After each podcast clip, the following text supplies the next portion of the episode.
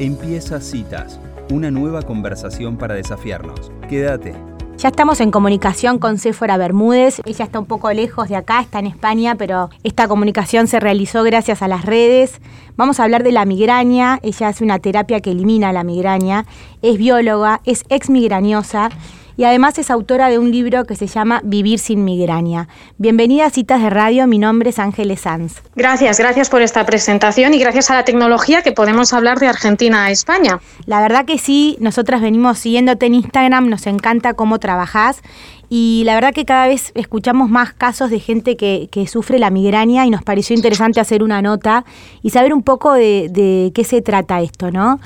Em, antes que nada, ¿querés contarnos cómo empezaste a, bueno, con este rubro, ¿no? Porque sabemos que sos bióloga, pero cómo te llevó el camino de la vida hasta la migraña.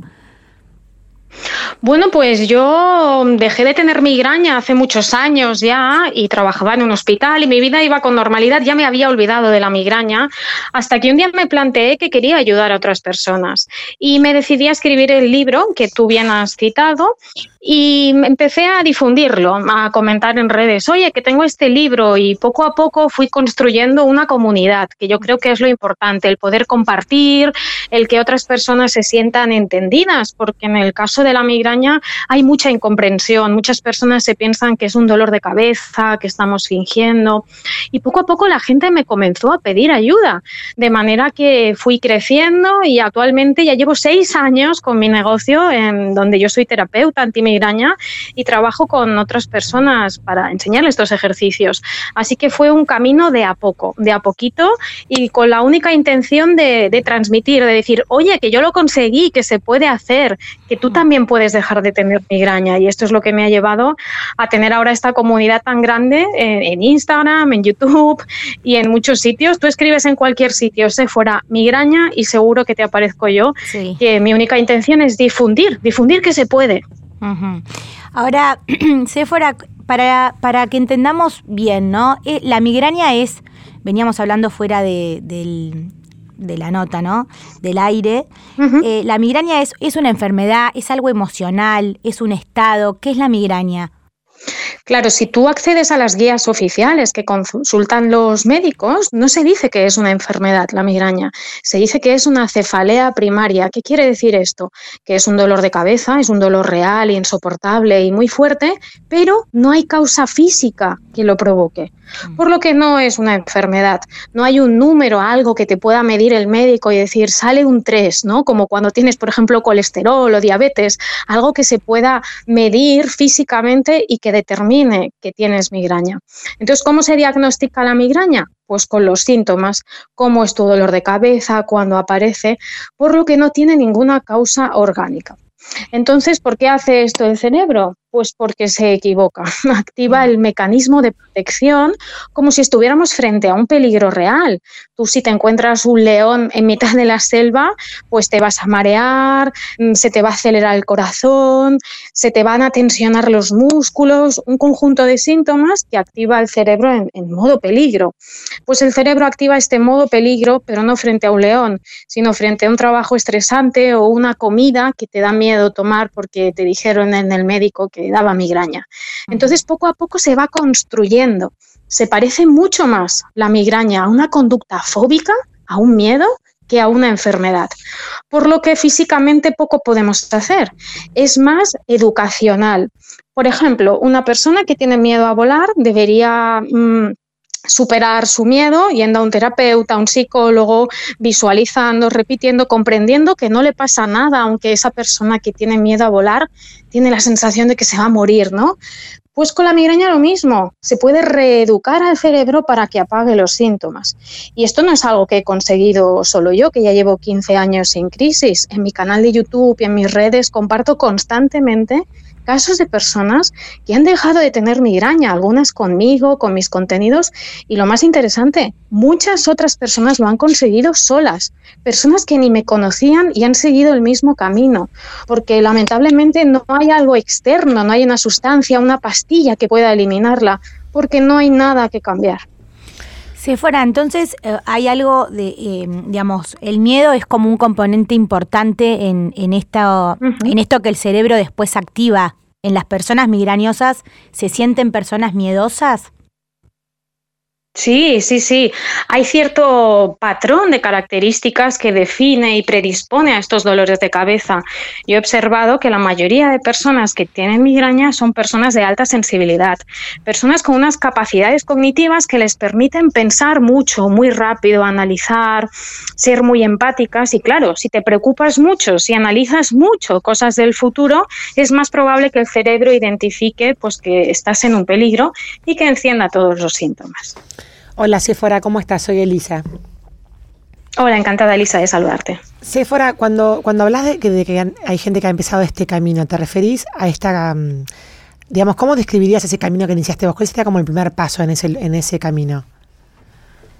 Bueno, este nuevo enfoque se basa en unos trabajos iniciales del neurólogo Arturo Goicoechea, que está también aquí en España, que empezó a difundir exactamente esto, que la migraña no es una alteración física. Entonces, el primer paso que yo considero es esto, conocer esta información, porque si siempre te han dicho que la migraña es para toda la vida, que no hay nada que podamos hacer, que debes evitar una lista interminable de desencadenantes, pues es difícil que puedas eliminar tus migrañas. Así que el primer paso es ver, ver este enfoque, comprenderlo y ver el caso de otras personas que lo han conseguido y que no es algo puntual, sino que es algo que logran cientos de miles de personas cada año. Mm, qué bárbaro. Ahora, cuando te escuchaba hablar, también se me venía como los síntomas de, de la ansiedad, ¿no? Exacto, es que cuando el cerebro enciende el modo peligro activa cinco síntomas. El primero es el miedo, el segundo es la ansiedad, el tercero es la tensión muscular, quien no bruxa, no aprieta los dientes durmiendo o tiene alguna contractura. También la baja energía, esos lunes que no te apetece nada ir a algún lugar, tu cerebro baja la energía y por último el dolor, estos dolores de espalda sin sentido, de cabeza, de estómago.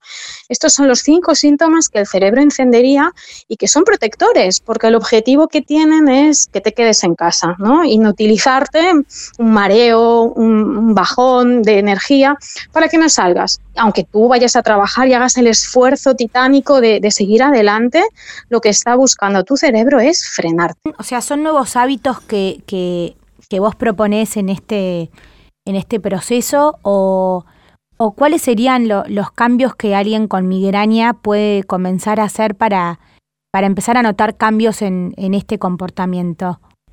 Pues serían las tres Cs, ¿no? La letra C que yo digo. Pues el primero es cambiar lo que dices, dejar de comunicar que tu migraña es para siempre, de hablar de desencadenantes, porque toda esta información preocupa al sistema nervioso, ¿no? Si uno vive en este modo de miedo, pues el cerebro activará estos síntomas protectores.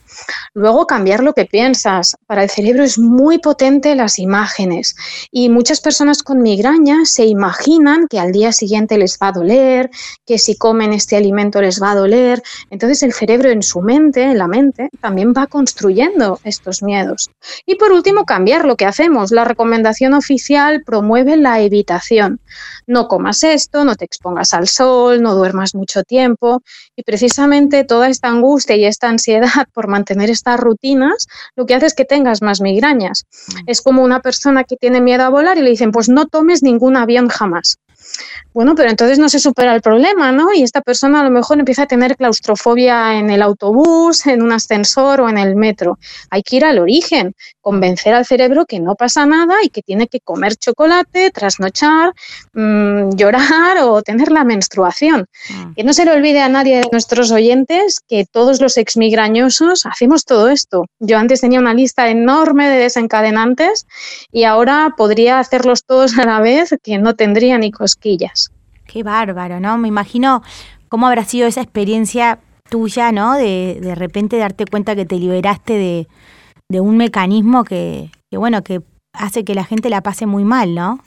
Sí, sí, sí. La verdad que para mí fue una sorpresa porque yo no sabía que la migraña podía eliminarse. Yo me encontraba muy mal física y mentalmente y comencé a investigar en las bibliotecas de medicina, en todos los libros que caían en mis manos y empecé a meditar, a cambiar ciertos patrones de pensamiento y sin darme cuenta cuando pasó un año dejé de tener migraña y, yo me sorprendí muchísimo, ¿no?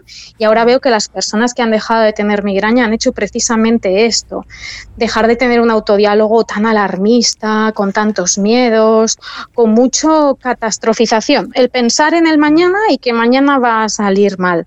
Y mm. especialmente me hace feliz en este camino el poder acompañar a niños. Justo esta semana empiezo a trabajar con una niña de 8 años que tiene 6 migrañas a la semana. No puede ir al colegio, está totalmente incapacitada y desde el discurso oficial solo se le indica analgesia y que se quede a oscuras en la habitación. Pero no podemos desperdiciar la vida estando todo el día encerrado con dolor. Sephora, te escucho y pienso eh, en la programación neurolingüística, ¿no? En el poder de la cabeza de poder em, declarar cosas para que, para que después entrar en esa conversación interna que sucedan, ¿no? Declarar cosas en positivo. En el fondo es como un trabajo de, de eso, ¿no? De direccionar los pensamientos, lo que estás contando. Es una de las piezas. A ver, yo no soy experta en, neurolingüística, en neurolingüística, pero hay que ser consciente que lo que decimos y lo que pensamos no es algo invisible. Se transforma en nuestro cerebro en sustancias químicas y sustancias eléctricas. Entonces, no es lo mismo decir me quiero morir, mañana me va a dar migraña, esto es horrible. El cerebro se va a asustar, va a generar cortisol y síntomas, que decir, bueno, espero que mañana vaya bien, voy a poner todo de mi parte y espero poder solucionarlo. Mm, es que el diálogo influye mucho en nuestro cuerpo. Es muy importante cómo nos hablamos y yo creo que solemos tener un diálogo, yo también me meto en el saco, ¿eh? a veces muy negativo y más con todo lo que hemos pasado a nivel mundial, ¿no? Siempre te encuentras con un vecino, con un primo y siempre son quejas, críticas, qué horrible todo y eso tiene unas consecuencias físicas. no, Sabes, eh, Sephora, que nosotros en el programa hablamos mucho de estas conversaciones que tenemos con nosotros mismos, ¿no? Un poco nuestro nuestro eslogan es conversaciones que importan y siempre hacemos también la salvedad de que son también las conversaciones que tenemos con nosotros mismos. ¿De dónde, eh, o sea que es un tema que venimos como trabajando hace tiempo, ¿de dónde crees que, que, cuál es el origen de que hay algunas personas que tienen conversaciones más fuertes o más exigentes o más oscuras y otras personas que no tanto? Bueno, como te he comentado antes, las personas con migraña son personas de alta sensibilidad. Entonces, su cerebro tiene una capacidad de procesar más rápido la información y más profundamente. Entonces, yo, que también soy paz, frente a una nueva situación puedo ver como las 10 posibles consecuencias. Y por la estructura de nuestra mente, mm, intento que no sea así, pero mi cerebro me ofrece las peligrosas, las negativas. ¿Para qué? Para solucionar la única función del cerebro es mantenernos con vida y por ello intenta anteponerse a los problemas. Entonces, cuando tu jefe te llama a la oficina, lo primero que piensas es, me van a despedir. Y después te imaginas sin trabajo, sin dinero, que pierdes la casa. y todo esto ocurre en un segundo. Mm. Luego vas a la oficina del jefe y en realidad te quiere dar un documento, ¿no?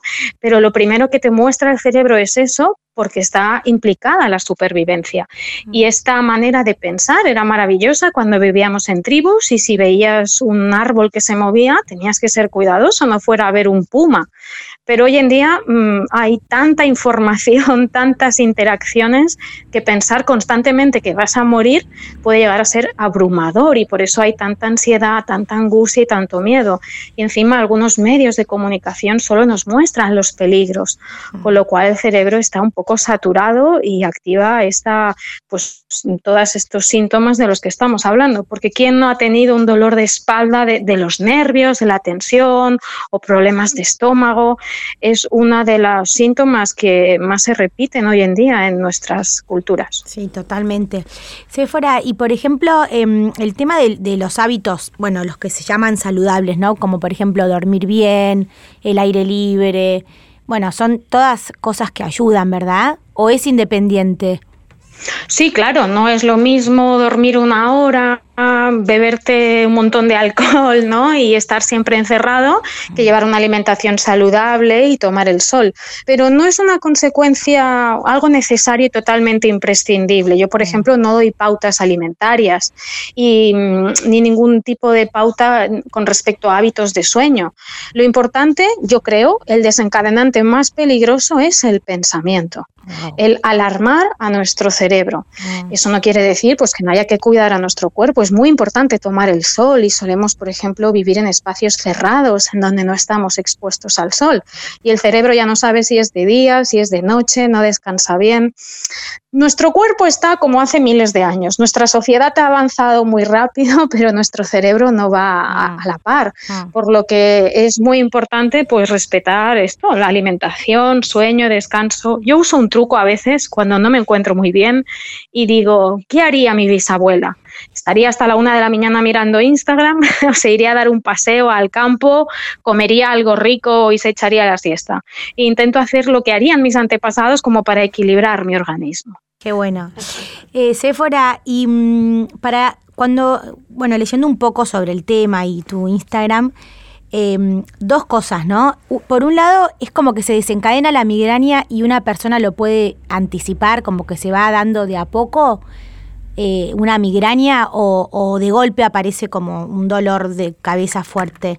Bueno, depende. Hay muchas personas que tienen algo que se conoce como podromos, que es que tienen sensación de fatiga, bostezos, hay hormigueo en la cara, se empiezan a olvidar ciertas palabras y algunas personas tienen aura, que son unos síntomas visuales en su mayoría, en las que ves estrellas, luces de colores o incluso puedes perder la visión. Y a continuación de esto comienza el dolor. En cambio, hay otras personas que el dolor va de 0 a 100 en dos minutos.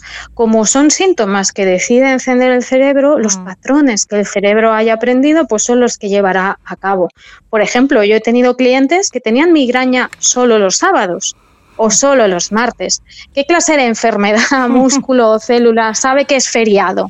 No se sabe. ¿Por qué? Porque es un aprendizaje que luego se hace automático. Llega un momento que tú no piensas, he comido esto o es martes, sino que el cerebro ya activa eso de modo automático. Y una vez desencadenado, em, la duración depende también de la persona eh, con poder cortar esa sensación de, su cerebro. Claro, claro. Claro. Exacto. Hay personas que les dura un día, en cambio yo he conocido a personas que les duele todos los días del año, 365 días del año. Es lo que se conoce como un estatus migrañoso, cuando una crisis dura más de 72 horas. Pues imagínate la vida de esa persona que tiene dolor diario todos los días del año. Sí, sí, por eso nos parecía tan importante hablar con vos porque bueno, hay una forma diferente ¿no? de, encarar esto gracias a lo que se va investigando y a personas como vos que lo comunican. Eh, gracias a, por ahí son cosas que pasaban como a nuestros antepasados, pero ahora hay mucha información que está bueno saber de dónde viene y empezar a aprender, ¿no? Porque se puede vivir de otra forma. Exacto, de hecho yo tengo muchas personas que viven en Argentina y contactan conmigo y he aprendido algunas palabras. Por ejemplo, las vinchas no dan migraña. las vinchas, claro. Por ahí te duele las orejas, pero no dan migraña. Nada. Buenísimo. fuera la verdad que te agradecemos un montón por, por este tiempo, por esta nota y bueno, muy interesante lo que nos contás.